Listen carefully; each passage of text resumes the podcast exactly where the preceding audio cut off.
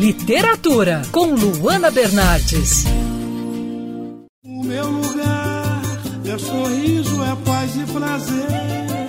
O seu nome é doce dizer, Madureira.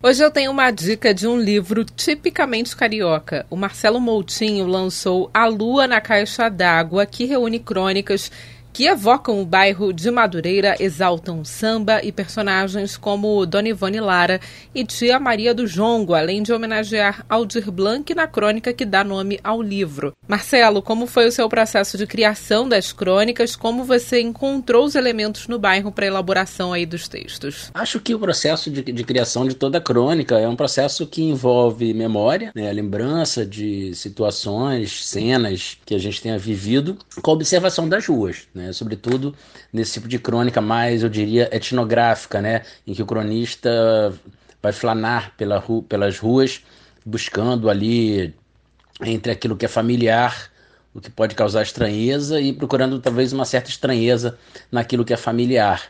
Né? Eu passei a minha infância e parte da adolescência no subúrbio do Rio de Janeiro, sobretudo ali em Madureira, Meia, Piedade, né? e tenho bem vivas essas lembranças é, dentro da minha, da minha cabeça. Na epígrafe do livro até uso um verso da poeta canadense Annie Mitchells. Ela diz que se a gente não tem a Terra, mas, mas tem a memória da Terra, então a gente sempre pode desenhar um mapa. Eu acho que esses textos que tratam muito da experiência do subúrbio estão ligados a essa memória que perdurou. Né? E ao nascimento também da minha filha, hoje com 5 anos, porque o nascimento de uma criança ela, ele traz um, uma espécie de espelho de duas faces, né? Ao mesmo tempo que esse espelho projeta projeta para frente, projeta para o futuro, o que, que vai ser, o que, que ela vai ser quando crescer, como é que vai ser a nossa vida no futuro, é, lá na frente, no amanhã, mas ele, ele projeta também para o passado, porque essa experiência da paternidade ou da maternidade com uma criança pequena é, faz a gente recordar os tempos da nossa infância e da nossa própria relação com nossos pais né? Então, Madureira surge nos textos muito a partir dessas perspectivas. Sendo um bairro cheio de história, cultura, tão popular, podemos dizer que Madureira é um prato cheio para as crônicas? Com certeza, Madureira como, como uma espécie de capital do subúrbio carioca, né, e um, e um lugar com muita gente na rua, com muito comércio, com escolas de samba, com clube de futebol, né, com o mercadão, com uma, uma, uma vocação, né, uma vocação da vida da vida coletiva, da vida na rua, do encontro, é um prato cheíssimo para a crônica, né? Porque eu acho que a crônica,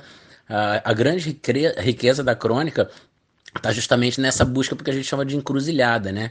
Que é o lugar, é, lugar do encontro, né? É, é, o encontro entre, entre ruas, é o encontro entre pessoas, é o, é o encontro entre alteridades. Então, um bairro que, que é vocacionado para o espaço da rua, ele naturalmente é um bairro que serve como um objeto extraordinário assim para que o cronista desenvolva seu trabalho. Me fala sobre a sua relação com o bairro Madureira. Quando me perguntam sobre Madureira na minha vida, eu sempre me lembro de Macondo, né, a cidade fictícia criada pelo Gabriel Garcia Marques, porque é, é, Madureira para mim é um bairro mítico também, né?